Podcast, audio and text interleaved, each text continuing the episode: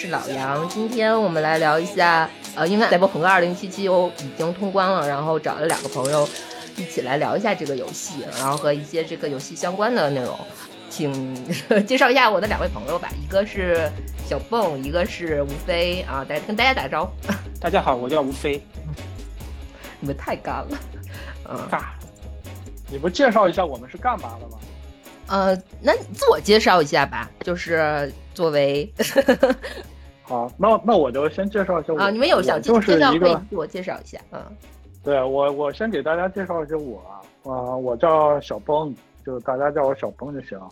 我这边就是一个正经的上班族，打工狗，九九六福报，反正就是上班吧。然后游戏也爱玩，所以这个跟呃老杨。关系也还可以，我们也经常一起聊游戏，所以这一期也来参加一下，重在参与吧，主要是。无非要介绍一下吗？啊，我没啥介绍啊，我不就家里蹲吗？嗯，我来介绍一下吴非，吴非是一个 专业的、专业的业余玩家，专业的业余游戏玩家，吴非。嗯。哎，我觉得我们仨还挺像那个，就是《赛博朋克2077》里面，就是他前面给你捏人之前选设设定的三个人物角色啊。对，我觉得我们三个现在的这个，无论是游戏的进度，对对，游戏职业的设置，还是这个真实生活中的这个状态，其实都是我觉得比较符合正，就是比较典型的三种状态嘛，对吧？嗯，你你你你是把游戏打通关了，无非是玩了一半。我是只是看了，在网上看了看，然后云游戏也没怎么玩。当然，我未来还是要玩的，所以观望一下。这正刚好对上了。对对对对对。嗯，而且它游戏里面其实这也不算剧透吧，就是它游戏开始的时候，它会有三个类似于种族给你选，一个就是 不能说上班狗，就是职业吧，啊，企业叫企业企业身份，还有一个是类似于独狼的那种，嗯，在外面。浪人，浪对，常在城市外外缘排。流浪什么叫什么叫独狼啊？就是在城市对流浪汉在城市外面徘徊，然后还有一种就是帮派，就是呃社会帮派分子的这种，对，嗯，聊到这个黑道白道，还有一个流浪汉，对吧？嗯，对。那我可能比较像流浪汉吧，嗯，然后那我们说到游戏的话，我就。咱们先谈一些比较热点的话题吧，就是说 PS 平台上，然后这个游戏今天前两天被下架了的问题，就是在我们录这个节目的前三天吧，然后整体会有一个退款主页，然后可以让你去进行退款。啊，哎，你你是 PS 版啊？我是主机啊，我是主机。那你咋玩啊？也能就 Pro 还好啊，就是其实我觉得也没有怎么说呢。剧情，嗯，对我主要就是推剧情的那种，所以可能游戏体验是很差。然后我也周围，比如说有朋友问我这个游戏怎么样的时候，我也说是希望大家再观望一下，不要这么着急入手，因为呃 bug 确实很多，经常也会就是呃跳跳机啊什么之类的。穿模是吧？呃，这个其实穿模都是好，这些都是对对对小问题。对他经常就会跳出了，就是错误跳出，这样的啊，那还挺严重的。我觉得主机游戏如果能蓝屏错误跳出，已经很严重了呀。而且它跳出频率非常高，就是大概会有一个呃，平均你一个小时、两个小时，就最开始我玩的时候，就是发售当天，就是平均一个多小时就会跳出一次。这是游戏非常差的体验，这就是没准备好嘛，就着急就上嘛。这不马上圣诞节了嘛？嗯，主要就是游戏完成度很差。然后，嗯，哎，那我问个问题啊，那为什么他非得要赶在圣诞节之前上呢？他他他他这样不是自毁口碑吗？他即使现在上了之后，他完成度这么差，他卖出去这么多，那最后在 PS 平台上都是要退钱的，那这也没意义啊。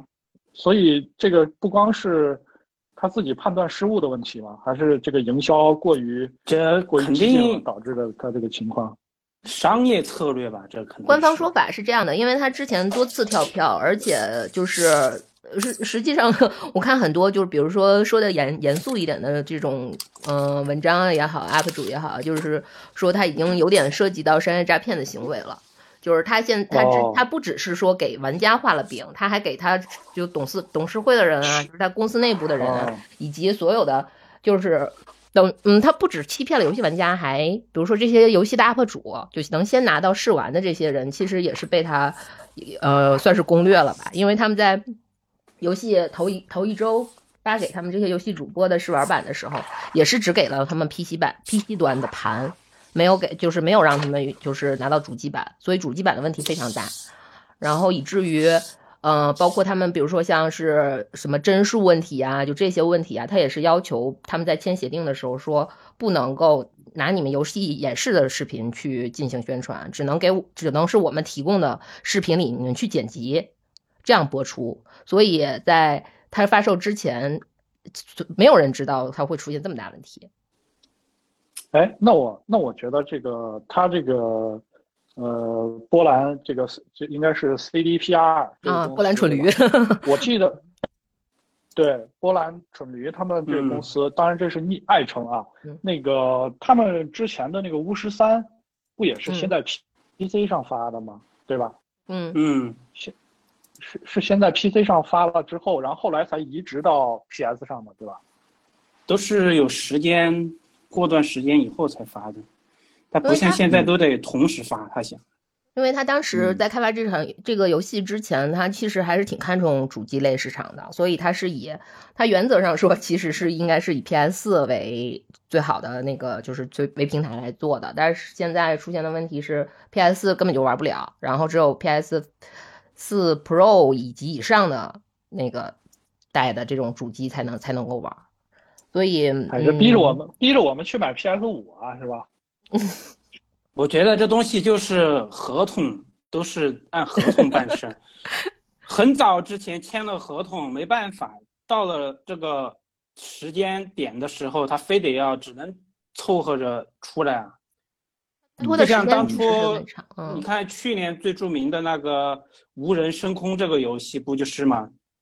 人家小公司其实之前他做的好好的，后来和索尼签了合同，就是有了这种商业上的这种考究以后，嗯最后就急急忙忙推出个半成品出来，就一片骂声。对啊，这就是 KPI 啊，对吧？对 KPI，KPI 对对，说到点儿了，就是 KPI。对他们有一个老外也要看 KPI。他们有一个比较好玩儿 好玩儿的梗，就是说，因为他这个游戏就是他为了着急出嘛，然后就让所有的员工强制加班，然后所有的员工就反映说，我们做的它里面不是有一个大大 boss 其不就是荒坂集团嘛，就是就是这种，他说我们在做在讽刺，可能是讽刺或者嘲讽，或者是去打这个大 boss，其实但是就是 CPR 这个公司本身就是荒坂，他也是在强制这些所谓的企业企业人才去强制加班，然后去为了赶这个进度，最后出的东西也并不是很好啊。但实际上，我觉得我个人觉得这个游戏我们。嗯，可能是因为我是推剧情的吧，所以我没觉得它有那么那么糟糕，或者是可对，能我也觉得嗯还行。PC 端反正我觉得都没啥特别大的问题，能玩儿啊，反正就能玩儿哎，那你俩啊。你俩这玩过了，刚开始一顿批，现在又说还能玩，到底是让我买还是不买啊？就是我我不是跟你说啊，就是要观望一下嘛，等它在这个补丁差不多之啊后了，再再再再买啊。你就买 PC 版吧。我我提我是主机玩家，我是我是觉得主机就 OK，就是买等它 PC 版，以后出 DLC 什么的都挺方便的。你主机版考虑到以后说不定这个补丁弄的时间更长呢。其实主机版现在，比如说类似于付款流程啊什么的，其实也还蛮方便的，就直接就可以是挺方便扫扫支付宝什么的，没有没有，我感觉并没有很很麻烦。嗯，关键就怕拖拖的久，这修复。他现在肯定问题太大了，确实是。肯定考虑的是后续的 DLC，现在肯定也是重点，他不可能说都把它给放掉。哎，你知道他们说有可能就是杰克不是他有尸体之后是让你选择说你要把他的那个，这是游戏内容部分啊，就是嗯你也选择尸体是把他会送给送给他老妈还是怎样怎样，他不是有三个选项吗？如果你把他留嗯在车里的话，杰克杰克的尸体后来会丢的，他们说有可能在 DLC 里杰克会活，就是有人猜测说，不，你你没发现吗？其实这有一个伏笔，杰克也弄了那个芯片的，但是拿出来了，他拿出来了，他肯定也受影响了，我觉得。哎，你们这算不算剧透啊？呃，算吧这个剧透太严重了吧？我觉得已经出了这么久了，就是我们应该不算剧透了吧？就现在满天剧透飞的。嗯你待待会儿实在要觉得剧透了，就把剧透的内容就把它抹掉，不就完了吗？咱们就是先开始聊聊游戏吧，我觉得、我觉得 DLC 嗯估计，我感觉它这个玩意儿迟早也会开放那种，就和 GTA 一样，开放那种联机。啊，他这么会说他大一个他是说开放会有城市，他原来说是是吧是会有这个东西的。这是肯定的呀，不用想。现在是个游戏，它一定要做这种开放世界、开放市场、开放网络，这不可能不做的。包括包括 R 星出的这个《荒野大镖客二》，对吧？呃，不也是在做这个？而且所有的现在的这种单机游戏也好，都会去做网络版的，这是一定的，这不用不用质疑。但这种东西真的有人玩吗？我好像从来都没有玩过这种游戏的。网络版啊，嗯，哇，这网络版就好玩啊！要比如说我们三个人都能联网，就我们三个人一起就在游戏里组个帮派，然后直接就去干尽各种坏事儿，打警察、杀路人，是吧？我游我游戏里面道德品质还是很高的。然后 被杀，然后被杀，然后被警察打。我我我感觉这游戏还是在有一些我玩的时候，有些地方它还是有点儿那种僵硬，就是比如说你在街上就碰一下警察，然后警察就会搞不好就会弄你，它有有一些这种逻辑上的 bug，我觉得。应该什么叫弄还好吧？呢？怎么叫弄？就是它类似于，就比如说像《荒野大镖客》里，你进了一个村，就是我们之前玩都玩过《荒野大镖客》嘛，就是你进了一个村，然后你不小心踢了鸡，或者是就是骑马碾死了碾死了狗什么之类的，然后其都是你不故意的，就是也许是游戏误操作，也许就是真的是就我觉得就是误操作，然后就会嗯整个村子就对你变变成了敌对，然后你之前明明是一个特别 遵纪守法的好朋友，然后现在就变成了这、这样的关系了。我也是特别的正义，我觉得我就是城市里的守卫者是吗？嗯守卫者，嗯。但这游戏城市我都还没，我感觉我还没逛完呢，好多地方。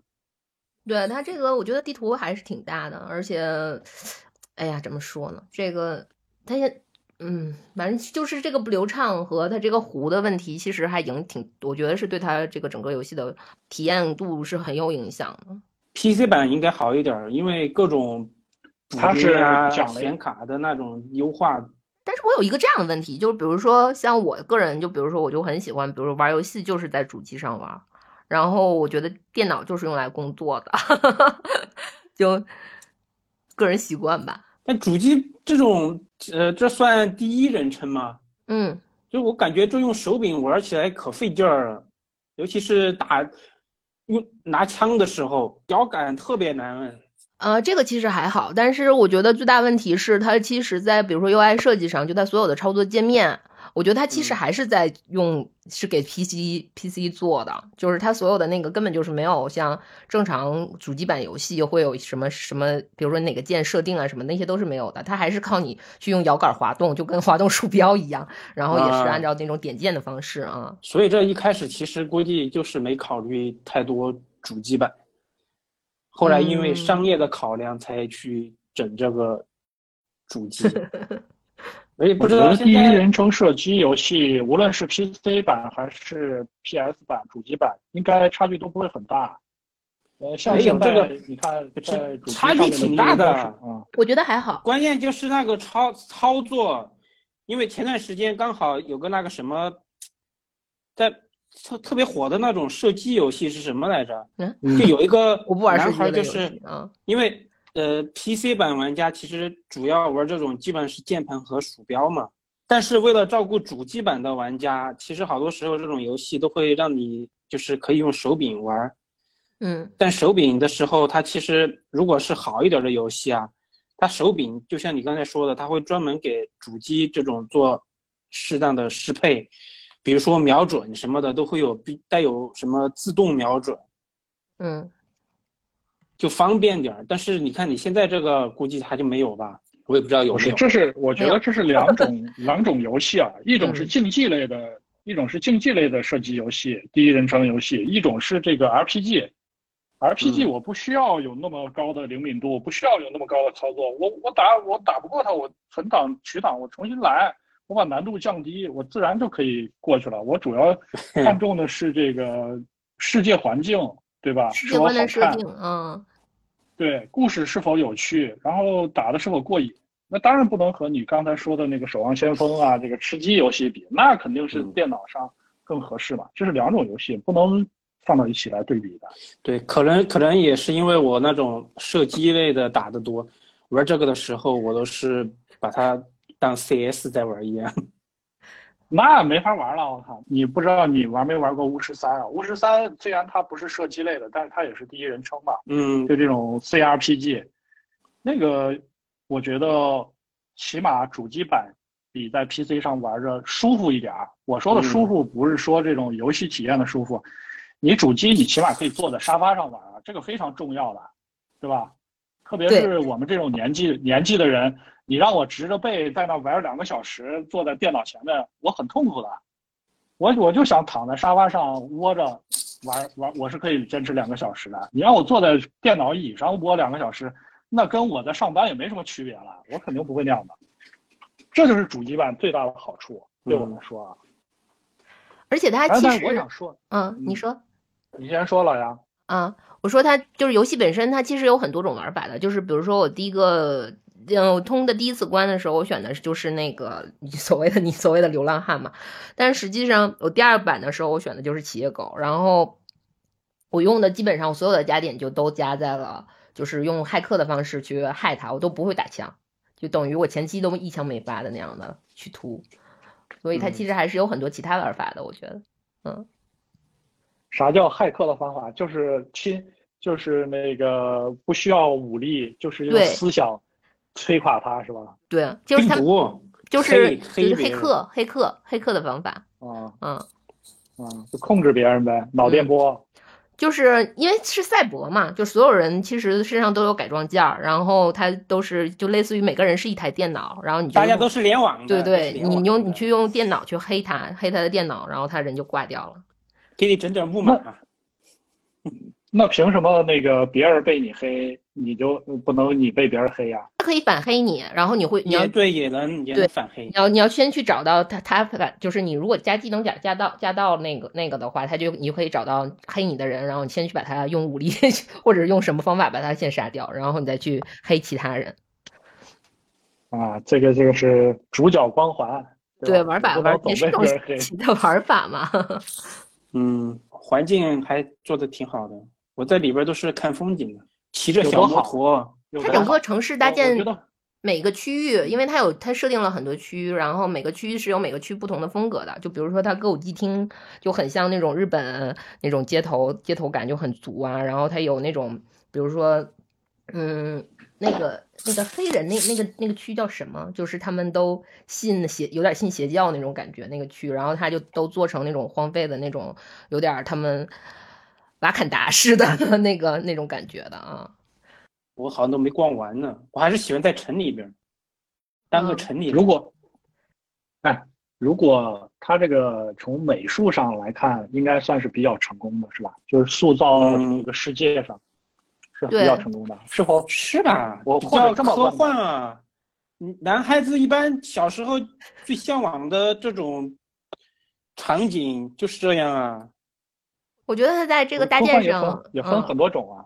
搭建上，其实我觉得赛博朋克这块儿，他做的就是赛，就是这块儿做的还挺好的。就比如说，他肯定有很多，比如说类似于我们之前也聊过，说像《银翼杀手》啊，还有《攻壳》的这种设定，它里面都是有的。包括黑客帝国这些，就是小小类似于小彩蛋或者是小设定的这种，他都玩的这种梗，他都挺，我觉得挺挺诚意满满的。加上就是，哎啊，那你你无非可能没打到那儿，然后就是呃，其中有一个桥段是。嗯，等于花花街巡游吧，就有点像日本的那种什么什么什么记的那种花街巡游做出来那个整个它，因为它是有一个，你除了第一个你的第一个伙伴是杰克，在你的第二个伙伴死的时候，他去烘托那种氛氛围，我觉得烘托的很好。第一个伙伴是什么？杰克，嗯，杰杰克斯洛伐克吗？我就是叫杰克，杰克是一个墨西哥，有点像墨西哥裔吧那种的一个男的，嗯，就是就是杰克 and Rose 的那个杰克是吧？对，嗯，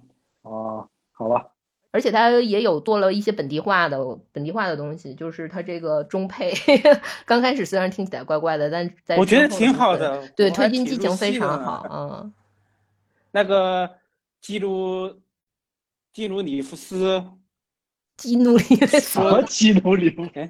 基努里维斯，嗯 嗯，他他的他配的还挺好的呢，经常骂脏话。基努里维基努里维斯说的中文啊，你好。是说没有，它里面是它是会作为一个国语配音，对国语配音的这种的，它会作为一个类似于你的人格分裂的第二人格出现，然后就是一直会跟你对话，一直会跟你对话，然后做一个剧情引导。那。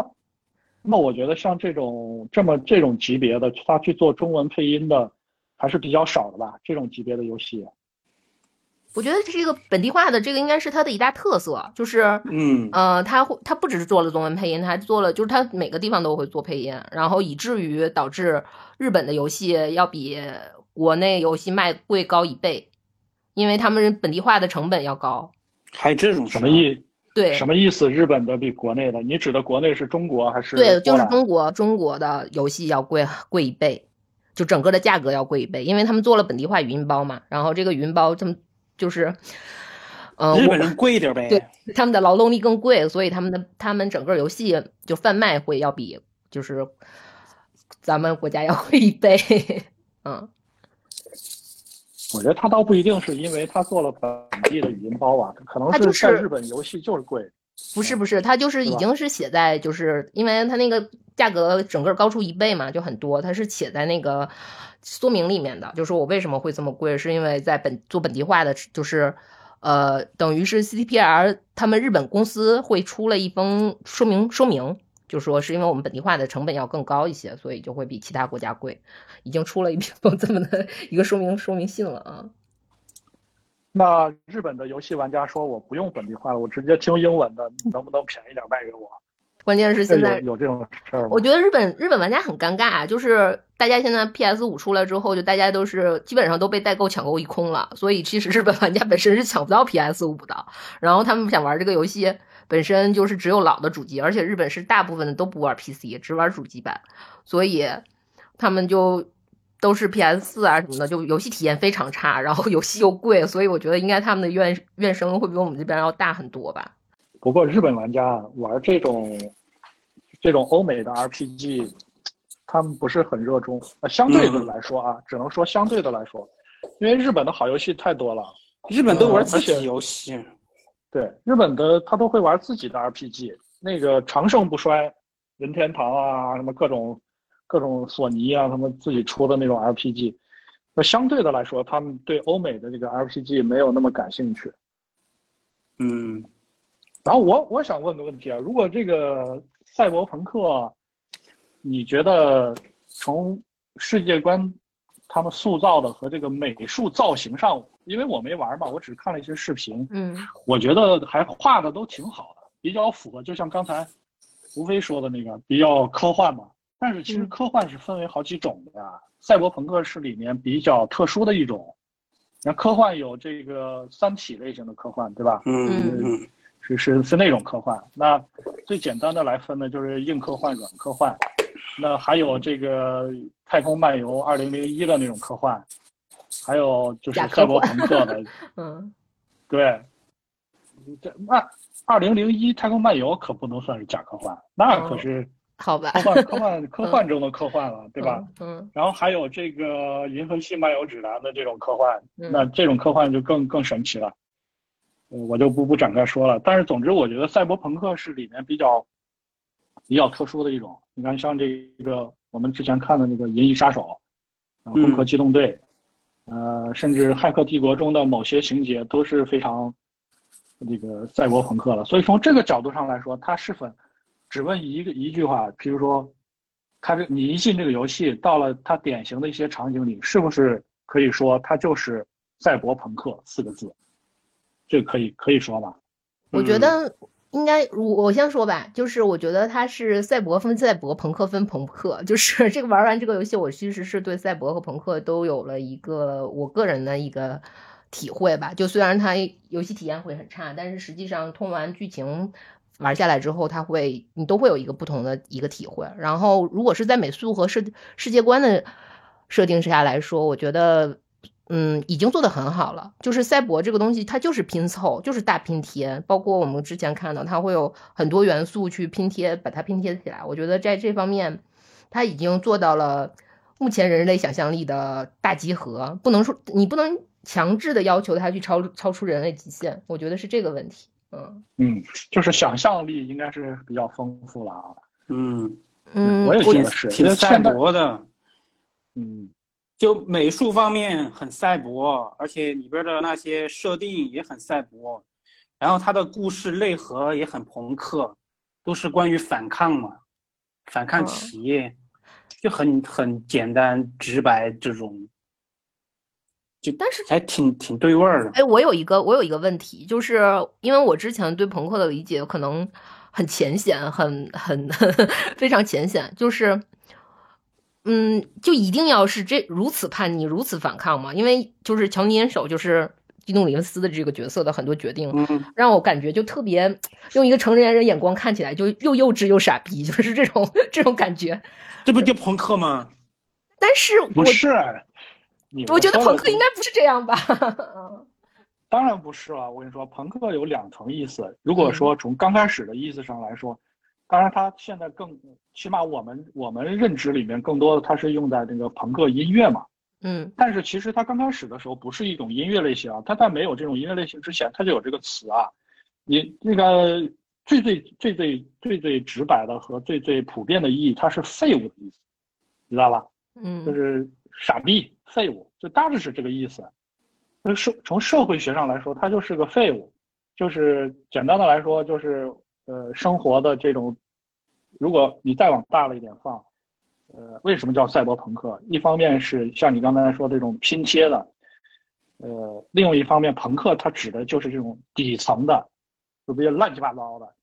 经常用这个香港的街景和日本的一些街景来表现这个赛博朋克，就是因为它东西很多，而且不是很高大上的那种，它是比较市井的、比较街区的那些东西。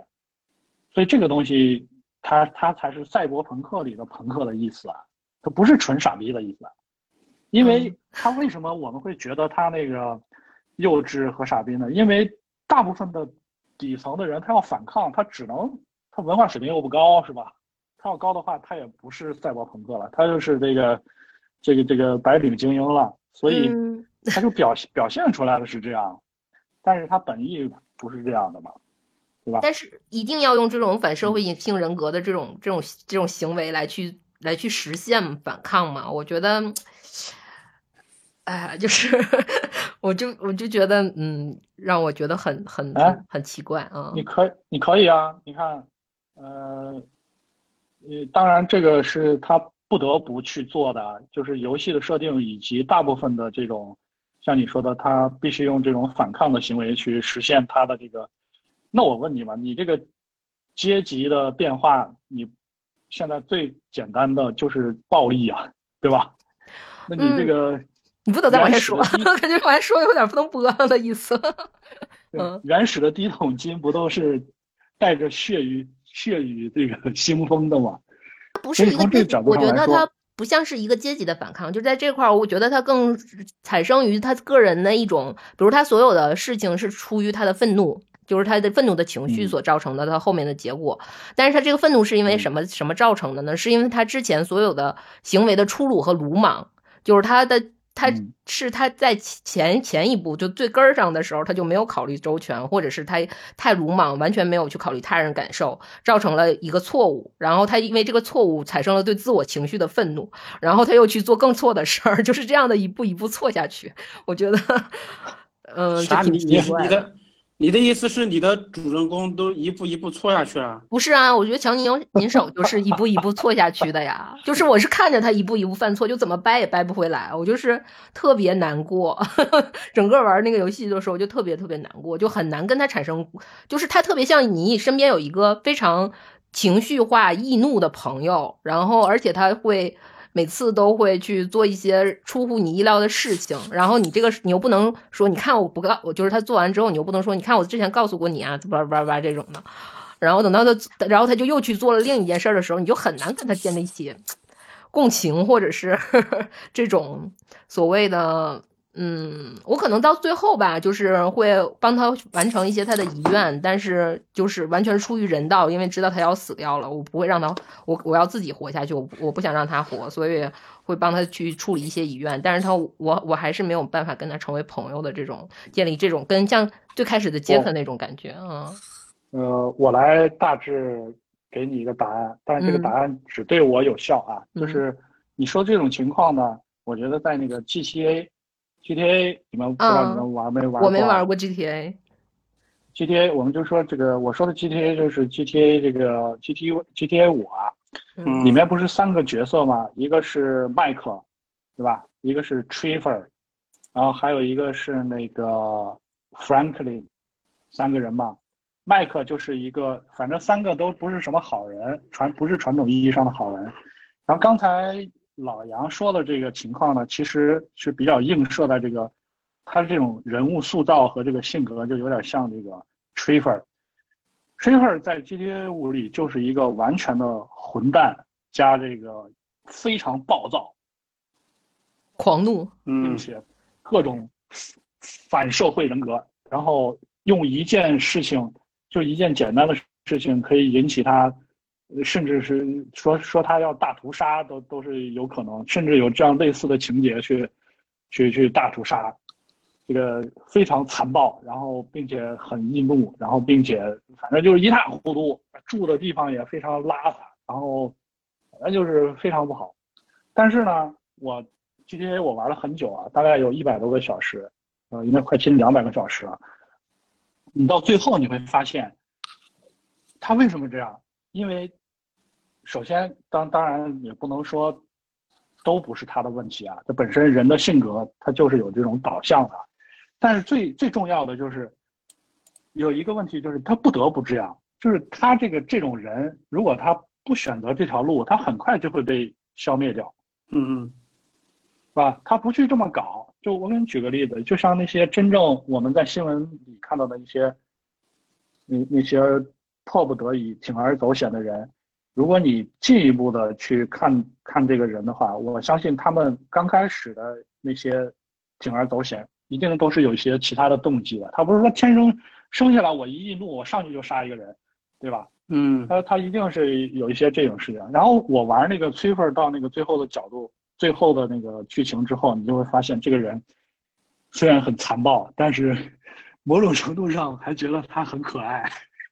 这个是吗道这个答案，对我真觉得他就是起码他活得很精彩自我，很啊对，很他他不光是精彩了，甚至是那种疯狂，知道吗？就是那种完全的就活得有完意思呗。全的，对，呃，你看，像艺术家为什么他们就活得精彩？因为他们也是在非暴力的一些领域，非呃活得精彩嘛。但是，我觉得像刚才老杨说的这种情况，或者是 GTA 五里面之前的那个 t r i f e r 的那个角角色，他展现的就是这么一种状态，就是我就要这样，我就要自我，我就要跟你干，对吧？而且我还干赢了。我觉得大概就是这么一个意思。这我觉得这就是游戏制作人、编剧他们这些人要表达的意思。因为真的给你一个平凡的人、循规蹈矩的人，那你不会玩这个游戏的，嗯对吧？大部分的人都是平凡的人、循规蹈矩的人，他干嘛要在游戏里又重复一遍自己的人生呢？那不不是那样的。嗯，这个大概是我的我的认知啊。嗯所以我觉得像 R 星啊，还有这个呃 CDPR 这样的公司，它出出的这差不多的这种游戏，应该都是其实底层上都是这些这些价值观。逻辑好像是有一有有有点一致的，但是哎呀，反正嗯就是个人，我就是对朋克这个定义会 有一个新的认识，就你就是觉得他比较傻是吧？我理解不了。我完全理解，就他们跟每他一跟我说个什么事儿，我就脑仁儿疼，就是我就有一种，嗯，就是个熊孩子，我想整死他那种感觉。但是为了推动剧情，又不得不，对嗯人家就是要这种效果。嗯，就你说你说要换个郭德纲这种性格的，来你身边跟你说是吧？就就不朋克了，那不就就是那把赛博朋克了 赛赛赛博德云是吧？是吧？对，那没法玩了，那那得那得这个上台先呃两那个得是双双主角，一个嗯捧哏，一个逗哏。嗯是因为因为我是个姑娘嘛，就是 我是个女的嘛，所以我其实，在日常生活中，其实接受就是就是赛就是赛博这块儿，我是觉得这也是可能也是我一个新，也是对于因为玩了这个游戏之后有了一个新的认识。因为在生生活里面，我周围有很多，嗯，比如说姑娘会做一些微整啊，或者医美啊什么之类的。然后，包括我有朋友从事这个这个行业，然后他们每次劝我去做一些什么事情的时候，我就觉得那种就所谓的那种改变，好像对于我来说并没有什么很好奇的。然后我当时就想，如果是能像就是有点像游戏中这种，就做个一只啊，或者是一眼呐、就可以，就是我可以去骇客别人，就把他弄死啊，或者是我这个手就可以有那个纳米线，就可以抽抽抽抽抽这种的。我觉得这种还是嗯挺、就是挺帅的，但是。在玩完这个游，就在这个游戏游戏里面的时候，我就会有一种对这件事情有一个新的认识，包括他有时候就会被别人，就是他会有一些，比如说类似于更换一体之后产生的不适感，或者是包括超超梦的一些实现，也也还有一些就是比如说他的那个 bug 出现的那种情况，就我会以为是赛博带来的，就包括他有有一个。支线非常重要的剧情是赛博精神病嘛那一块儿的，我就会对这件事情嗯重新产生一种新的新的想法，就是是不是觉得对人体改造这个事儿，可能真的并不是像你没有安想象的，全感啊？对对对对对，就会让你完全失去安全感。哎，我倒是有另外的一个观点啊，嗯呃，你咱们都看过《攻壳机动队》对吧？这个非常的赛博朋克，呃，虽然它大的环境上不是那么的塑造赛博朋克，它它但是它的核心的观点，草剃素子小姐最后嗯可是把整个的物理身体全部抛弃了，变嗯嗯，就就它变成了一个在网络中的网络中的存在了，对吧？对，所以说，你说这安全感是是是怎么来的呢？如果你认为这个身体的某一部分或者说全部在物理世界中给你带来安全感，但是哪个世界才是更真的呢？对吧？是物理世界更真实，还是赛博朋克中的网络世界更真实呢？那是不一定的。所以这个东西都是这个就要看个人追求嘛。就比如说我追求的就是，比如说以个人为准的话，我可能追求的就是好吃好喝，然后我能玩什么什么什么东西，但这些都是物理层面的。我当然就是需要的，我这个人活的就是在现实生活中，我完全，呃，其其他的那些我觉得也是很愉悦，但是一定要以物理成物理世界为原基础的这种的。我我享受，我更享受的是这些，所以我觉得你我就全你变成你刚才刚说了这个马洛斯需求层次理论中的最低的一个需求，生对我就是需求我就是一个最低需求的人，所以我我很 care 这个东西。啊，然后偶尔的上升到了生理需求之上的第二低的需求，安全需求，嗯然后再往上是社交需求、尊重需求，还有自我需求。你看人家草剃素子小姐已经实现了自我需求，对吧？自我的价值最大化，我就是世界，网络世界就是我。它里面有一个有有一个这样的设定，就是在他后面就他后面剧情推到那儿的时候，就强尼的女朋友其实就已经是完全就有就是跟 就是也是那种完全虚变成他在黑墙里就完全是一个虚拟，在他类似于一个虚拟世界的主宰了，已经是这样的一个状态了。但是 给我的观感就是我不要。我 我觉得我没有达到那么高的那什么，所以我我要求的还是就是纯人人最基础的享乐，就是这些物理物理能够给我的东西。是吗？嗯，那你玩这个游戏不会觉得很很拧巴吗？不会啊，就是是它会有是有一点是吧？嗯，这个拧巴其实是给你带一种新的体验，就包括你刚才说，就是虽然我很不理解我的同伴的一些行为，但是你可能在现实生活中永远不会遇到类似的事件。就我我也我是一个完全推剧情的人嘛，所以这种新的剧这种新的故事的这种感受，让我有在可以用很短的时间然后去体验，我觉得就是非常好的。嗯，就当看小说一样。嗯，看了一个交互式的。呃，美剧 这个时间应该是差不多一个一两季的美剧的这样的时间。嗯，说不定真要拍美剧，我觉得这个其实背景挺好的。但是它其实我觉得那个主线任务有点太短。嗯嗯，一共多少小时啊？他们都说五十个小时嘛，我没有看时我的时长，我反正我我才现在二十多个小时，啊、我反正我已经通了两差次了。不多。嗯，我现在十四级，他们说好像打主线打完差不多是三十级。我大我大概哦二十多个小时，再乘以一半的时间，差不多五十多个小时吧。没有我我通第一次的时候好像二十多级我就通完第一次了。啊，嗯，那里我我各种任务都接，我也所有都接了，因为杂七杂八的任务他。说主支线任务的有一些任务会影响到你主线任务最后的结局嘛，然后所以我就嗯大量的去也去把主要的支线任务都我能遇到的支线任务我都做了，但是最后其实我做完之后才知道我的我我其实我的选择它有点像，我觉得我那个我是玩完了的，所以我觉得还挺有点像那个机械算命的那种感觉，就是被。就是好像我的结局确实很符合我我我和薇相加的这种人生结局，就差整整个第一次通关之后，就是还人生有一有有一些许思考，是吗？是吗？嗯因为你玩到你玩到最后，对，因为你玩到最后的时候，他会给你三个选择，一个选你不会你要听吗？然后我说你要不然你把这块这块你可以捂住耳朵，因为他最后会他最给你后的最后的结局不要剧透了吧？因为好多人还都没玩完呢。嗯最后的结我没局不要在听啊。啊，就是嗯说完了，张鹏挥挥手。因为他最后选择，反正这块儿可以剪了，就是他最后选择他会是这样的，他就是说他会让你选择一有一个强尼嘛，他等于是你分裂，就是他不是等，他等于是寄生在你身上的另一个人格，就是要不然你就把身体整个交给他，然后让他去打那个结局，他会出现一个结局，要不然你就是因为你在游戏当中你会结成一段羁绊的关系，就是你的伴侣，相当于是一个伴侣的人，他你会让你，嗯、他又选择说，要不然你就是让你的伴侣陪着你去打这个结局，要不然你就自己去打这个结局。就是我会害怕我的伴侣在打这个结局的时候死掉，我也不想把我的身体交给别人，所以我就肯定是选择我自己去。结果最后结局就是我自己孤独的死在太空里，就是我觉得 就是这种，这就是自己呃没实力还偏要往上冲。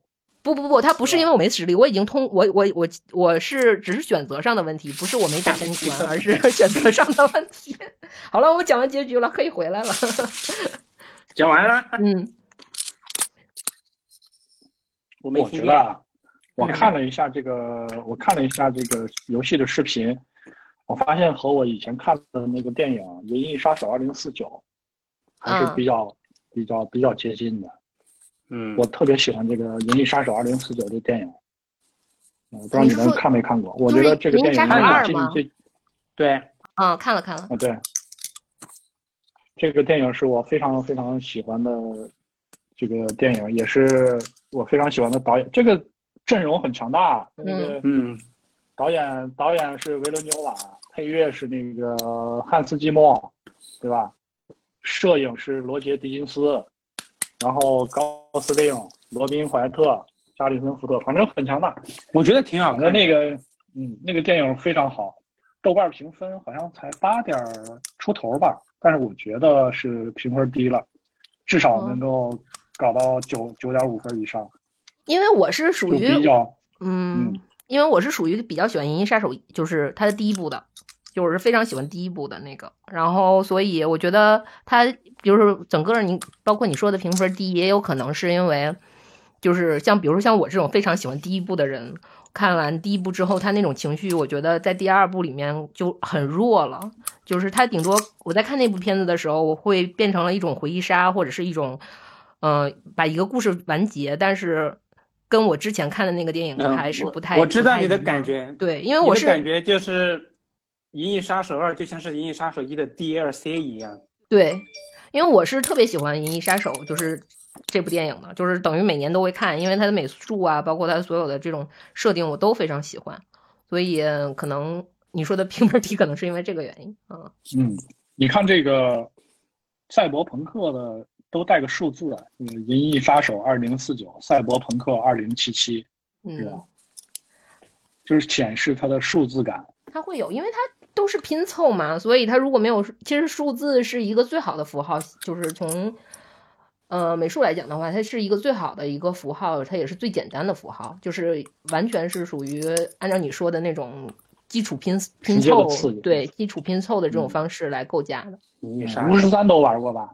玩过，我玩，我都没玩多久。哎，那个吴飞，你有玩通关的游戏吗？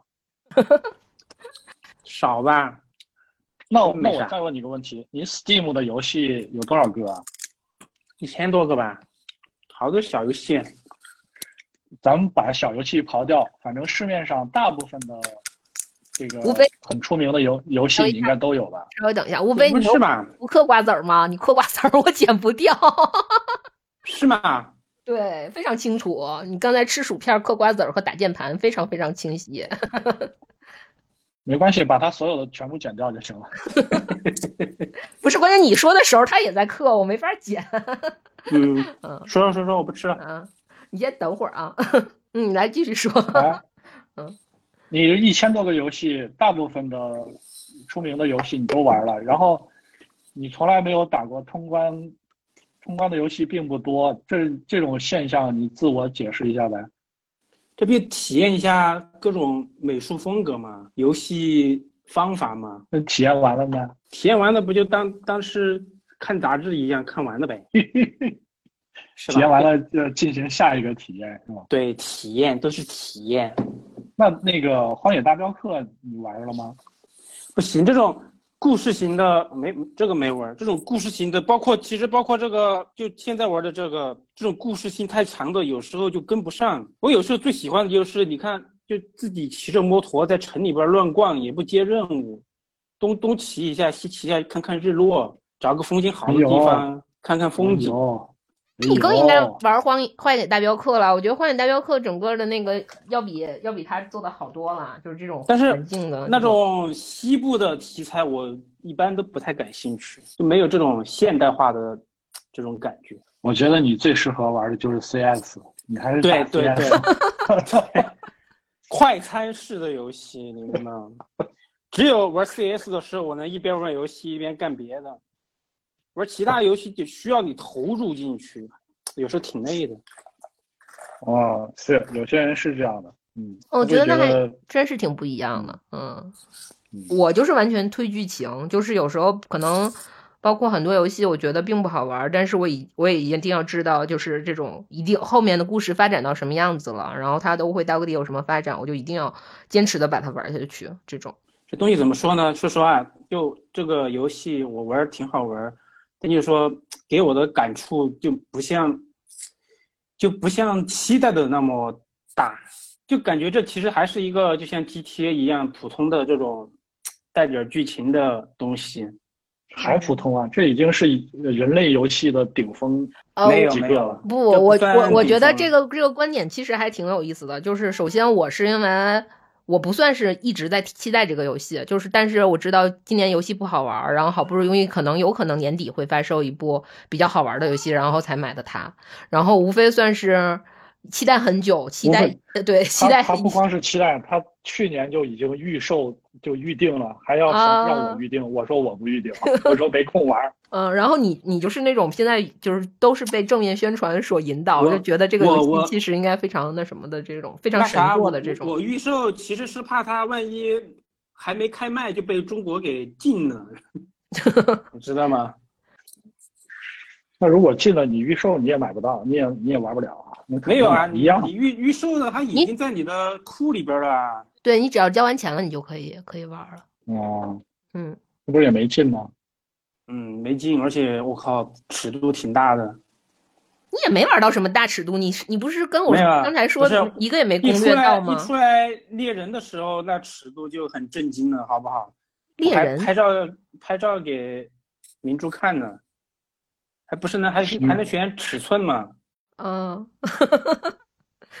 我觉得还哦好吧，尺度还好。嗯，这不是里边还有各种可以攻略的男性、女性吗？对对对，我觉得真的是，因为我是该攻略的都攻略了，就是玩到，就是潘南，就是那个你现在新遇到这个姑娘的时候，她她真的非常值得攻略，就是她是给给了你一种新的体验的这种状态，就是完全现在人类达不到的体验。嗯，没有，我怎么一个都没遇到，都也没有也没有什么台词暗示这些，啥都没有。因为很多人你都让他死掉了，你都没来得及，他就死掉了。你在选择的时候就把他我我知道你为什么没有攻略过任何一个人无非，因为你正在骑着摩托车打 CS，嗯。正在看风景，知道吗？对对，说到摩托车这个也是，我靠，我在里边开车特别难受，你因为你前期感觉容易晕车。不是，是因为你前期的车都不好，你打到后摩托期，车好，你打到后期你会拿到更好的摩托车的时候，你会发现就是那种骑行感极好，摩托车真的开着在大街小巷特别舒服。嗯。嗯，我有点理解，在这时候我有点理解佩子了。是吗在我骑，在我骑到我人生第二辆摩托车的时候，我就因为第一辆是那个捷克的车嘛，然后我就觉嗯得不太好，不太好骑。第二辆是不是那个呃两万多的车吧？叫什么草什么玩意儿？不是，第二辆是是吗？第二辆是你打完那个潘娜的那个任务之后，他会死一个队友，他队友的车会给你。还会送啊！哇，对，他会送给你一台，那台之后就会越来越好了啊、嗯。那车我都舍不得买，两万多太贵了。他会送你，或者是你去打拳也会有有收获。嗯，你看这这游戏里，其实他为了丰富他的游戏，就多这些支线的东西，一个一个一个就是打拳击，还有什么赛车，赛车，嗯，是吧？就就是开放这种游戏，包括 GTA，其实就这些东西是还能养猫呢，吸引人的。养猫我都没看见，能养猫，就是你，但是会养一只无毛猫，它里面只有只有无毛猫，嗯，我养了一只。它这个它这个打拳击、开赛车对应的巫师三里面的不就是赛马和也是打拳击嘛？格斗嘛，对都是这种，就格斗和竞速这种，靠这种东西来丰富它的游戏性。而且我觉得它其实那个车的那个整个系统做的跟巫师三里面的那个萝卜的那个马的系统是一样的，就是你会召唤它，它也会来，然后它也会，那个嗯那个马不叫萝卜，叫罗卜。啊，对，反正就是哦，我不一直管它叫萝卜。然后，而且我之前我之前玩巫师三的时候，我有被马，因为我互换马，我站的位置不好，有被马踩死过。我这回 玩吗这个也是有一次血瓶儿的时候，召唤车没查没召唤好，然后被自己的车撞死了。嗯，所以感觉这些 这种游戏其实它的模式都差不多，就是嗯有一个主线故事，然后有一些支线，但支线它其实故事性不是特别强，支线更多的就是这种游戏性，就是各种竞技类的和电脑竞技。嗯，它支线其实也有故事性很强的，就是我不知道你玩没玩那个类似于比如说赛博精神病的那个，它会给你做那个不很多也是找找人嘛，对一个，但是他每次都会都会让你去读，你会去寻找晶晶片之类的，就它里面嗯有一个叫寂晶吧那么一个东西，然后他每次都会让你去嗯读。其实他是在做变相的让你去做一个游戏对游戏大设定的一个背书，就是对它这个设定了解的更深刻一点啊什么的这种，它会有，就它其实推对推动故事还是有很大帮助的。它不光是增加那个游戏性，就是包括这个故事的那个大的背景啊什么的这种，它都会有的。就让你了解更多的了解背景，对，包括那些很多书什么那种玩意儿，到处都有。我每次剪完我也没具体看，有些觉得太长了。啊、它其实还挺好玩的，它里头有呢。你这个连连那个游戏里面的这些文本你都不看，那你肯定没法儿不不推进剧情啊主要的 看，主要的都会看，就有一些就你路上捡本书，有时候我就不怎么看，太多了。对，它里面有很多很多分类的，就是它有的其实就是广告，单纯的广告，然后有的是一些呃人物对片段式的对话，就类似于你捡到了别人的短信打印纸那种感觉。嗯，嗯嗯。哎，那你们谁玩了这个《最后生还者二》啊？我没有，我没玩，我看你玩过吧？看我啊，你看我，我我看张鹏，啊，我看你玩的是一吗？你看的是一，我说的是二。哦，哦，对，现在我生还者一，最后生还者一已经是很多八年前的，十十年前的游戏了吧嗯，？PS 二上的了，还是 PS 三三 PS 三，啊，PS 三 PS 三上的了。咋了？你还看我玩？我买 PS 四也不过三四年、四五年吧，那我在哪儿看的呢？肯定不是看我玩的。嗯，那个《最后生还者二》和这个呃赛博朋克相比的话，哪个游戏总体综合来看啊，哪个游戏好一点？因为我听我其他的朋友说，嗯呃，他们觉得啊，他们觉得在现在这个时间点上来看，他们觉得《最后生还者二》的完成度要远远高于赛博朋克。是的，呃，然后游戏的这种顽皮狗出的这种，特别是二啊，这个嗯《最后生还者二》这个游戏的这种剧情走向也是全新的，因为它是两两个人，对吧？正和嗯邪，然后啊，交汇到一起，是正邪然后，就是两条线双，有点双生花那种感觉的那种，嗯对，你觉得不是正邪，但是我那个朋友，我也觉得他的表述也没有问题。嗯那他觉得他确实是邪的，你不能说，那你说他是邪的，我觉得它不是邪，它就不是邪，对不对？它总之是两个剧情线，它是交交错和缠缠绕在一起的。我觉得这个在这个的同时，同时又要做好那些那个动作啊，那那个整体的对话剧情还嗯是对还是比较难的，所以他觉得呃《最后生还者二》要比赛博朋克好。如果让他选，他还是选他。你们觉得呢？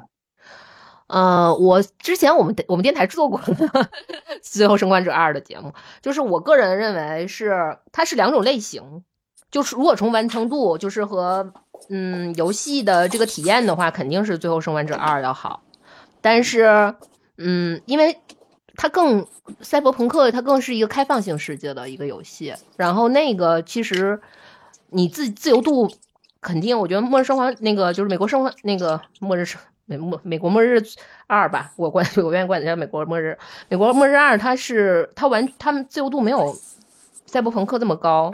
就是从故事上来讲的话，我觉得可能美美美国末日二的话，它应该是更就是更扎实一些，它更更在意的是刻画人物。但是从趣味性来讲，其实赛博朋克还是不错的。嗯，吴非，我求你了。啊，你把它给瞄了吗？对吧？没有马马上马上我烧点水。嗯，行，那等你烧完水呢。我的妈呀！你直接把我要炸了，我我感觉工作量爆炸。没事，这多好啊！瞄掉。那个叫背景音。嗯，好吧。嗯，呃，我觉得啊，那个既然是和巫师三巫师三比较接近的一个游戏，其嗯实它不能称作是一个开放世界，它只是比较接近开放世界的一个，呃，一个以故事性为主的这种 RPG。嗯真正的开放，真正的开放开放世界，真的是像这个 GTA 这样的，我觉得它那种才叫开放世界，甚至于是像呃 R 星的这个大表哥，我觉得这种的可以叫开放世界。不，我就是说，我觉得就不能叫开放世界了。呃，它还是有很强的一个线性的故事呃流程的梗概的。对，是这样的，但是实际上就是说，它的自由度要比《美国末日二》的那个自自由度要更高，因为你毕竟通过你的选择，它会改变故事结局。但是美 那个美美国美美国末日二真的就是它的结局就是已就是既定的，无论你做什么选择，其实你等于只是在观看了所有人的演出。是这种感觉的一个游戏，还是以故事为引导，这些基本上对，就是赛博朋克里面，比如说类似于像，比如说无非说他有的人没有攻略到，是因为他他的他由于他选择性错误，有些人就死掉了，然后他这个是其实是对结局是有是会有影响的，但是嗯没那个就是最后生还者二是没有的，哦嗯。它是一个非常现，就是非常既定的，就是它只有一个结局。我很我很喜欢，嗯，就是怎么说呢？就是在人物刻画上，我觉得《最后生还者二》要比《赛博朋克2077》更用心。就他真的是有给每个人物有成长、有心理，布拉布拉这种。但是《赛博朋克》其实。它是更是一个大的故事设定，大的故事背景做的还不错，然后他的人物其实还有点老汤，就是 换那什么的那种感觉。其实你。包括威这个主角，其实在他身上有非常多杰洛特的影子。就是我在体体验的时候，就感觉有非常杰洛非常多非常多杰洛特的影子。可能最后选选择的在选择上有一点点加上我自己的感觉，但是其实通篇我还是在感觉我在玩别的人，我在玩杰洛特，我就是还在玩杰洛特的那种感觉。嗯嗯，就同一个公司出的嘛，应该也差不了太多。那个甚至。那个故事都是同一批编剧，对吧？同一个公司，啊，呃，不会相差太多。但是我觉得不同的工作小组。嗯，但我觉得还有一个特特别好玩的地方是在于，就是当年就也不是当年了，其实，嗯，那个《最后生还者二》不也是今年的游戏吗？但是当时《最后最后生还者二》。出来之后，大家其实也是恶评如潮，就是可能是有一部分是因为回忆杀这个问题，或者是有一个有一部分是因为就是他对第第第二个女性角色的塑造有很多不讨喜的地方，会大家对这个游戏产生很多的反感。然后当时大家都是对这个游戏非常评评价，基本上都是负面的，包括很多游戏 UP 主当之前把它吹成神作，都说了都出来道歉，说自己恰饭什么之类的。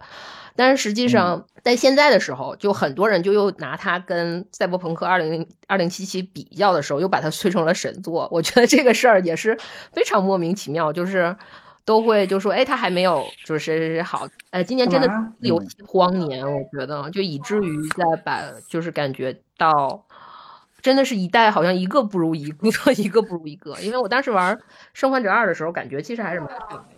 嗯，把它给瞄掉了啊？好吧，那无非我们把你关掉了啊。好了，把它关掉了，没有没有任何疑问。我我觉得这个是现在的一个，就不光是游戏的问题了。嗯，呃，就是对一件事情、对一本书、对一个电影评论的两极化。这个现在这个，嗯，小了我们叫网络的这个声音，大了叫我们这个世界的声音。它现在不是说是。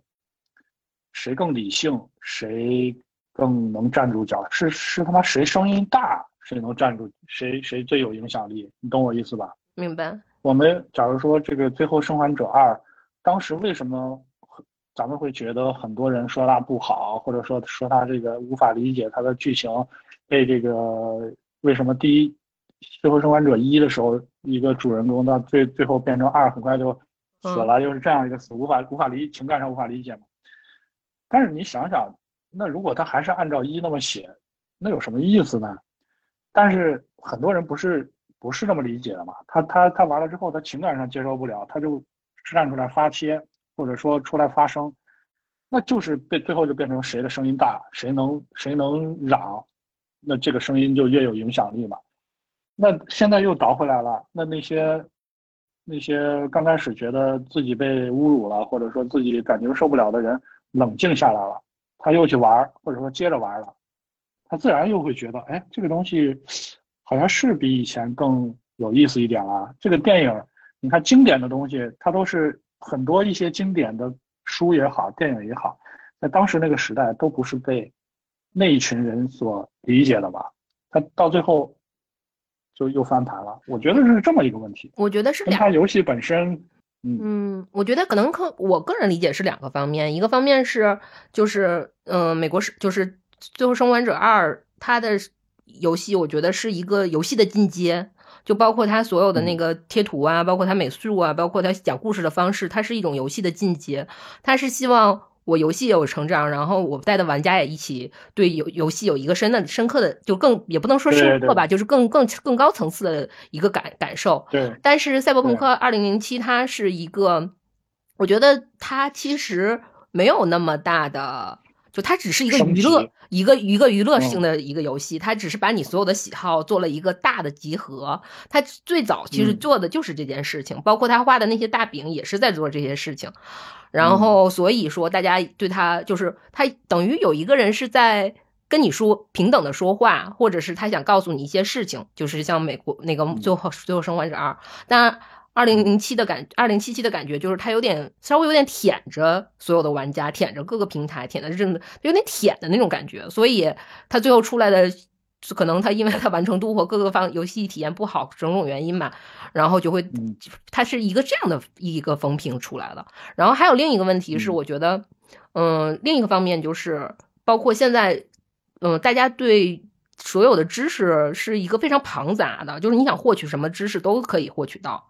就有的人他其实有的，我觉得当时呃，最后生还者二也是会出现这个问题。其实他没有玩玩通整个的玩下来这个游戏，他就想要还是想要一代的那种爽感，就 biu biu biu 全都打，就是被用乔尔那种一下灭一个人灭掉一个线的那种感觉。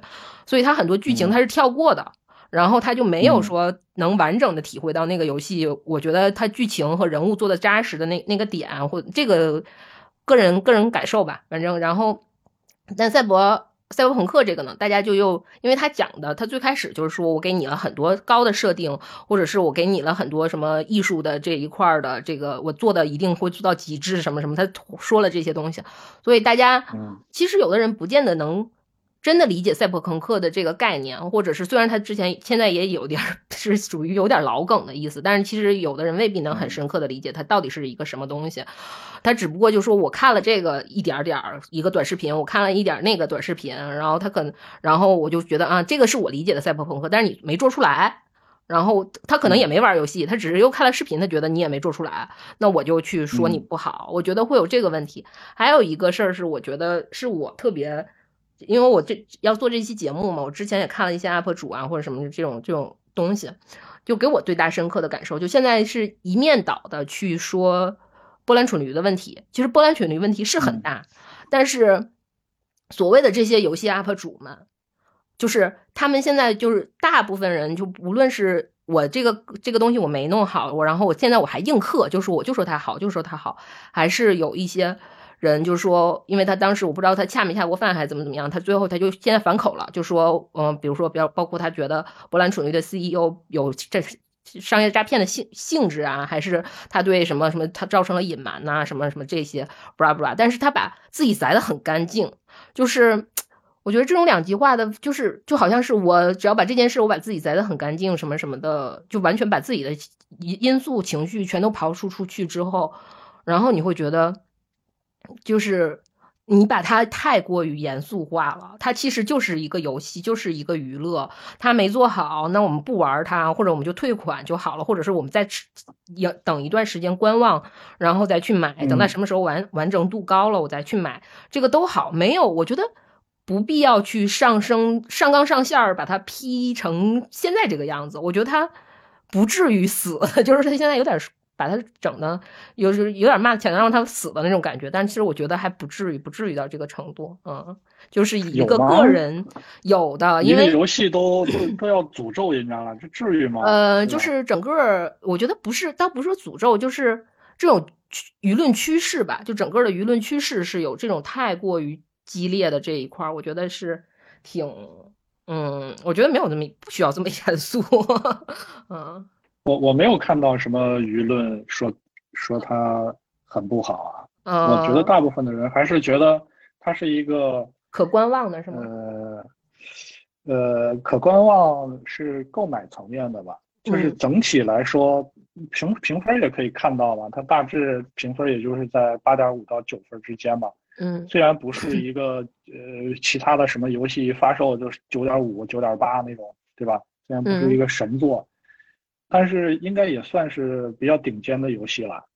因为我但是是你你要知嗯道有一个很大的背景是，这个游戏是八年之前开始立项的，嗯这八年，对吧？世界翻天覆地啊，都别说这八年了，这一年以来世界就翻天覆地了。所以这东西，我觉得在八年前立项开发到现在，我觉得应该算是已经拿得出手的一个游戏了。我觉得光从我从视频上看的，我还是很乐意的去掏这掏这个钱去买，然后去玩的。只不过我现在受制于一些。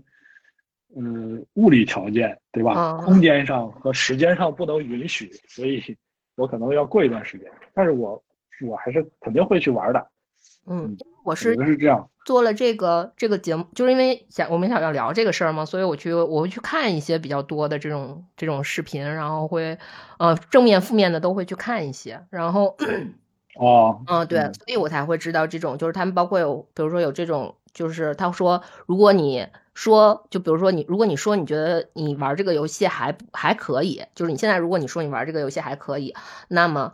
就是你是等于变相的再去鼓励这些所有的大厂，就它已经上升到很大高度了，就是变相的去鼓励大厂不把游戏达到完成度的东就就拿出来卖什么什么布拉布拉这种，就是非常呃游戏道德小卫士的那种那种宣言就已经出了，就是让我觉得很莫名其妙。但是大家都嗯那不也退钱了吗？对吧？对对，但是就这种事情，他们觉得还是需要追究，就是他们还希望更更深刻的去追究这件事。我觉得其实也是变那个在变相炒热度啊。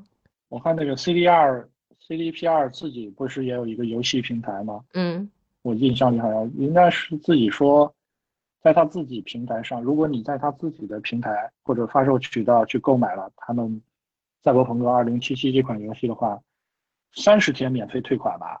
嗯那那这啥意思啊？这不就是免费让你玩吗？理论上，对不对？这个东西其实它是看你怎么说吧，因为现在就是你可以理解为它是自自由，就是你购买购买和游玩的自由度还是挺高的，就是它会让完全是觉得我做好口碑，你愿意玩就玩，不玩就算了的。但是他觉得这是一种商，如果他把它上成一种商商业行为的话，他就会认为这个是还是就嗯。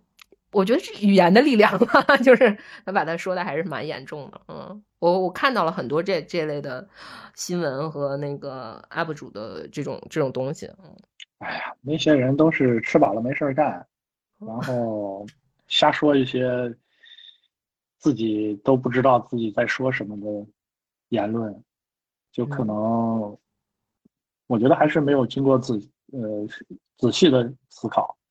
还是凭着情绪说，哎呀，这个东西不行，你就要给我退款，对吧？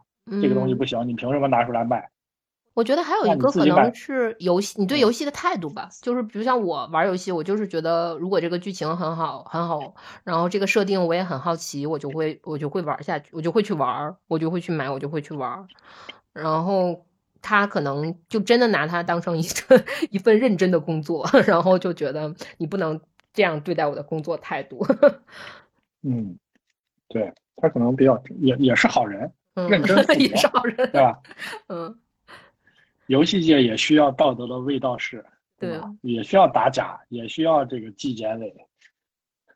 那你你一般盯着那个，你一般玩游戏是大概是一个什么样？你会选择什么样的类的游戏呢？就是这种故事性比很强的，还是？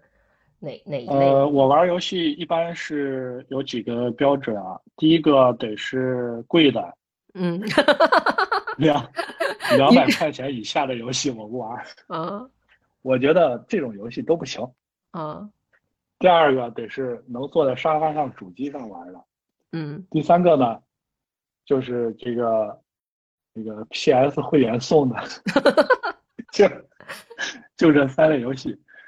其实我就是一个普通的玩家啊，这个没有什么标准，嗯、就是说媒体上说哪个游戏好玩，我就去买买完了就就在家玩，没有什么固定的标准。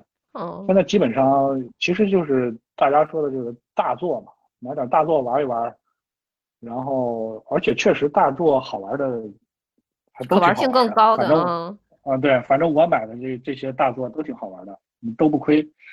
至于这个像什么鬼泣这样的，我是肯定不会去买的。你在你在说你在暗示我吗？鬼对，泣我鬼泣也是，这样的我肯定不会买。还有鬼泣也是大作呀这个嗯这个 CS 什么，我肯定不会去打的。嗯，我第一次玩鬼泣我也是惊了，就是他他那种，啊因为你之前你你等于我觉得我玩 PS 被你带入坑的嘛，就是我上你们家玩了巫师三之后，我觉得好好玩，我就买了巫师三，我就买了。主机，然后买了游戏玩，然后就之前一直嗯玩的是这类的游戏，然后我第一次玩鬼泣的时候，我就哇，动作如此顺滑，然后怎么怎么样，但是就是实啊在是 到后来就受不了了，我说你要不要玩？反正赶紧把它拿走。嗯，你你那鬼泣放在我家，我从来都没玩过。你不可以把它挂闲鱼。哦，我玩，我我我玩过两次，呃，一次嗯就塞进去玩了二十分钟，我实在受不了了，我说算了，不玩了。呃，有人应该是很喜欢这种华丽丽，然后用那个非常中二的这个种设定。当然当然了，这个鬼泣其实也是大作啊，我嗯我们不能否认它那个不好玩的，只不过我们不爱玩嘛，因为这个不是我们喜欢玩的类型。嗯，对对对，不是我们喜欢玩的类型，毕竟我们都一把年纪了，这个 在玩这种游戏就觉得有一些浪费时间，好像说来说去它就是不好玩，是吧？对我感觉，我实在这个都是相对，对，嗯都是相对的，对吧？还是挺好的一个游戏。嗯，毕竟 也毕竟也挺贵的，也好几百块钱呢。嗯，而且人家能出到五，就说明其实还是有很多拥趸可以就是维持它的市场，是的这是求的。嗯，对啊，要不然不能出到五。那个《小时代》也出到了三呢，你这还是说人家不好玩啊？哎，天，太可怕了。所以我觉得二零七七我肯定会买的，因为嗯我就一个原因，因为我觉得巫师三真的给我留下了深刻的印象，非常好玩。嗯嗯、所以我相信这个公司我，我我也觉得应该给他们，不论他们下这个游戏，就是《赛博朋克二零七七》这个游戏，不论怎么样，我肯定还是会买的。嗯即使，而且在我买的时候，我我觉得它应该已经优化完了吧，对吧？不会再出现这种情况。那我要是这么我，我要是嗯这么跟你嗯说说呢，就是它其实就从大设定上和整个的那个美术美术风格上，可能跟巫师三有很大的区别，但是它可能嗯在故事的内核和人物的塑造上，其实有一点。就是等于有点 cop，就跟巫师三很 copy 了，就是这种非常非常相似，像素度很高，你还会买？当然会啦，我巫师三都没玩够呢。哦，那就行。那那那我那我劝我劝你，就是等嗯它都更新完、观望好就可以可以买。我觉得还是就是挺值得买，挺值得有挺值得玩的。嗯，那个我听说这游戏一百多个 G 是吧？对，嗯，那我现在的这个我的 PS 比较老，嗯，一共就一百五十个 G，是不是得把其他的游戏对全删掉？对，哎呀，那这费劲了。你可以再加一块加一块硬盘啊，就随便的移动硬盘就行吗？不是移动硬盘的，加那个那什么吧，那叫固态硬盘，是叫固态硬盘吗？我对这个不太不太哦固态硬不太了解。对对，你再加块硬盘应该哦是可以的。嗯，哦，哦，那要不然你就买个 PS 五嘛，可以直接就升级了。对，我觉得很有必要去买一个 PS 五。哎，还有一个很重要的游戏，我们一起给他说了吧，就是那个《死亡死亡搁浅》。哦，好呀，好呀，好呀，死死亡搁浅，你这个之前做过节目吗？做过。我们之前有过聊，就是有几期专门聊游戏，就把所有的游戏都都放在一起聊了一遍，就是就之前玩哦。过的，对，嗯，但是非啊常、非常说说初期的一个游戏，你可以玩讲聊一下体验，嗯。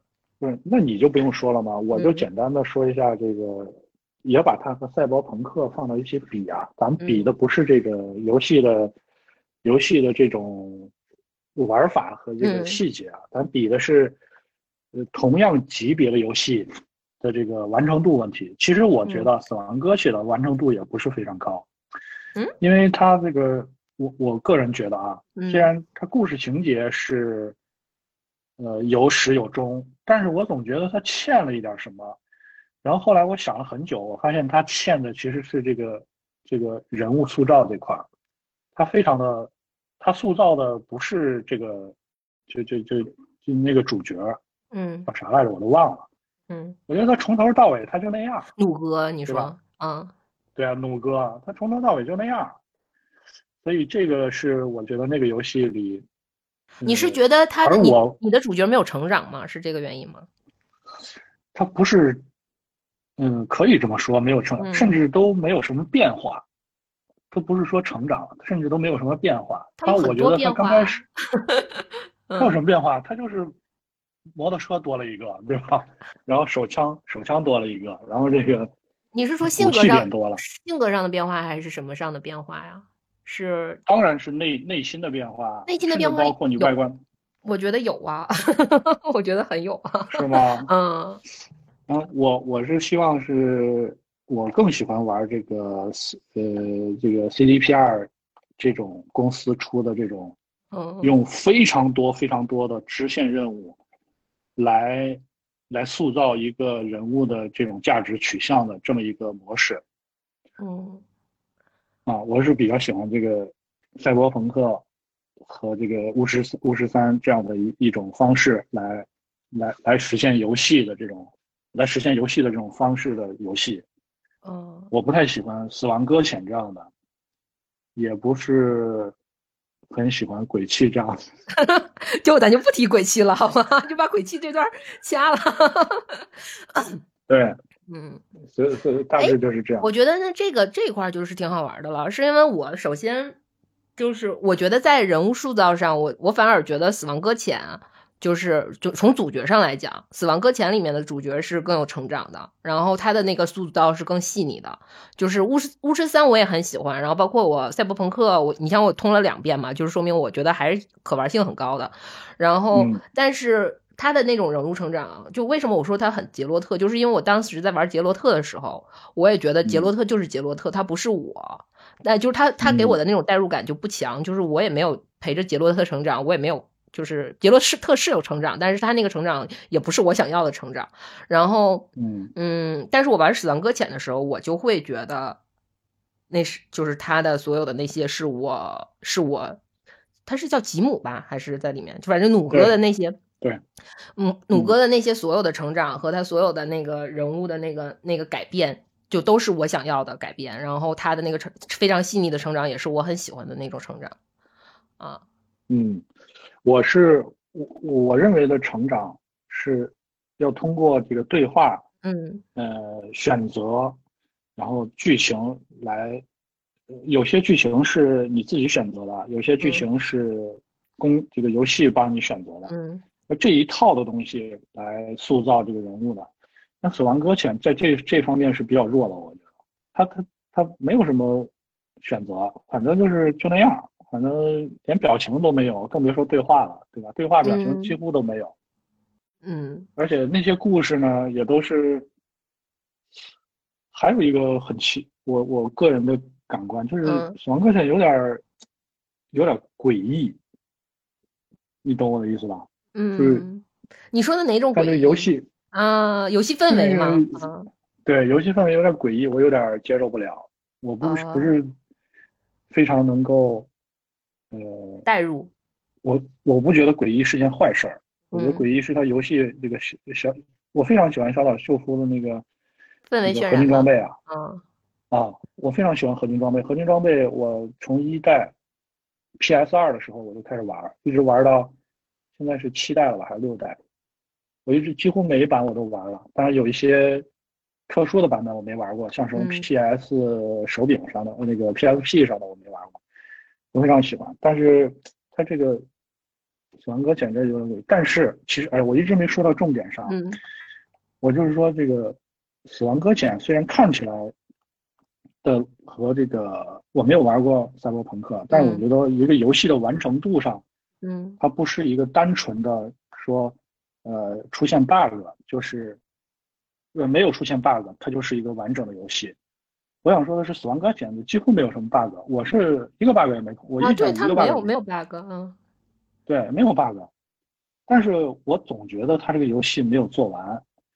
就譬如说，他那个他最被人称道的那种很多个人在平行世界同时建造一个建筑的嗯，这个这套系统，对吧？嗯我总觉得他在偷懒儿，当然他他他可以还可以做得更好。我觉得这个个是一个半完善的一一套系统，或者说他等到下一个游戏的时候，他把在这套系统做得更好。这是我个人的感官啊，不一定对，也许就全都是错的。但是我总觉得《死亡搁浅》也没有是一个完整度很高的游戏，起码故事讲的，你看他故事讲的有点循环的意思了。嗯他一他一一往这个上面靠，我就觉得玄学来了，玄学来了，我就觉得不靠谱了。你懂我意思吧？我觉得你是因为长期被这些感觉会总总害怕自己被大师骗，然后 就是特别提高警惕，就只要是上升到这块儿，你就冰他是骗我，然后我觉得他肯定有问题，对对对，嗯所以我我就很警惕所有消费陷阱啊。啊，对，这这个我是你说的对，我就是嗯我他一来这套，我就觉得你这个故弄玄虚啊，你这你这个不不靠谱。但是呢，我就很钦佩那些把一个故事讲得非常扎实的这个这个游戏也好，电影也好，对吧？有棱有角，有出场，哪怕你这故事推进的非常缓慢，但是很扎实。我比较喜欢这样的游戏。那美国末日二你没玩完没玩吗？我不是没时间嘛，啊，我觉得那个游戏就是讲的很扎实，它是嗯应该是我近年来玩的所有的故事，人物塑造也很扎实，然后那个人物成长非常明显，然后呃故事也很扎实的一个游戏，就包括它所有的嗯，就是那些体验什么的不说了，反正就是这个人物和故事上的是是真的是挺挺不错的。然后对我刚才说那个问题，就是在于说。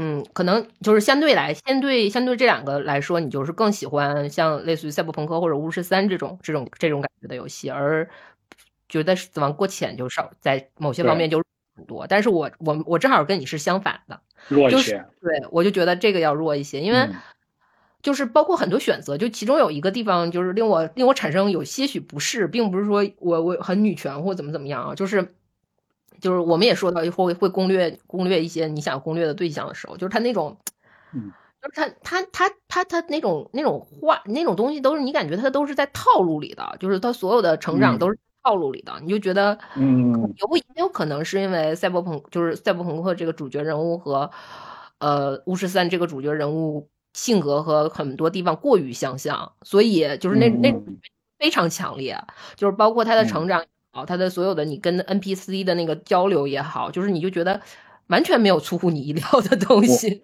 对嗯我跟你说，这就是我我跟你说一下，你呃你的这个感觉是对的。其实我玩巫师三也有这个感觉，就是像你刚才说的，嗯它都是套路。但是我给你举一个例子，其实我玩巫师三的时候，我为什么说它故事讲得好，不是嗯杰洛特本身这个人的成长，或者说他本身的这个主剧情讲得好，反而是那些支线剧情的一些故事嗯才是优秀的。哦，对吧？就就你记不记得有一个在在沼泽还是在哪儿有一啊你说那个小故事，小孩儿就是有一个是那个救小孩儿那个吗？对，对我也是那个印象很深刻，那个那个故事讲的确实好啊。救小孩呢是一个故事，但是我想说的是另外一个故事。有一个女的让那个杰洛特去那个一个湖中间的那个岛上面的塔里，对吧？去找她的以前的未婚夫嘛。嗯嗯嗯记啊，我知道我知道美剧还拍了这段就呢。嗯对，就那个故事来回来回的，对吧？来回好几次，最后那个你那个那个人也死了，那个女的也死了，反正就是反转反转再反转。嗯然后反正你你最后看，反正这个人人性啊，就是我我反倒觉得是这这些故事，啊，就是我虽然不觉得我是杰洛特，但是我觉得这个我东西对你有感我触从。我从杰洛特的肩膀上看到了这个故事，你懂了？你懂我意思吧？就是嗯说的有点诡，你说的更诡异，特别像背后灵，就是你从他肩膀上看这个故事。我我站我站在他的肩膀上，这我我站在他的后背，是吧？我从他的视角看到了这个虚拟世界中的这个，这不能叫人性了，就叫就叫游戏人性的这个悲哀呀。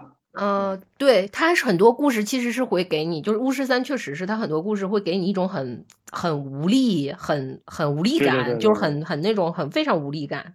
然后啊，那你是很很欣赏这个东西，我非常欣赏那个，就我特别喜欢《死亡搁浅》，是因为《死亡搁浅》它一直是在说人行之后就必有痕迹的那种感觉，它永远在处处留那种很温暖。我喜欢的是那种温暖感。嗯，对，但是现实世界中。并不温暖啊，我觉得 是，就是你玩游戏不就是要体现一些你现实生活中无法体现的温暖吗？要这么说完，我更可悲了，我觉得。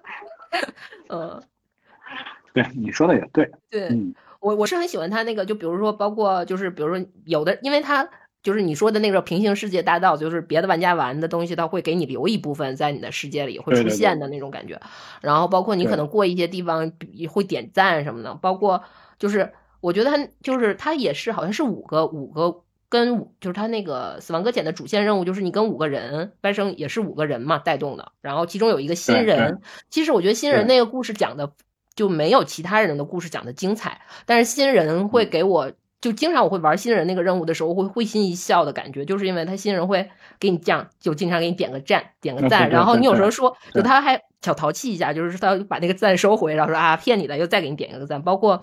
他讲他那个讲他妻儿的那个故事的时候，其实非常，他不像是游戏里面的故事，他有点太老了。就这种故事哪哪都有，但是你体完会完了之后，你就觉得你看到他带的那个湖心岛那个那个心形的湖的那个时候，你就会觉得，就这个故事虽然很平淡，但是真的就是会让你觉得真棒，就是我会我会有那种感觉，那个感觉是我非常喜欢的，啊嗯。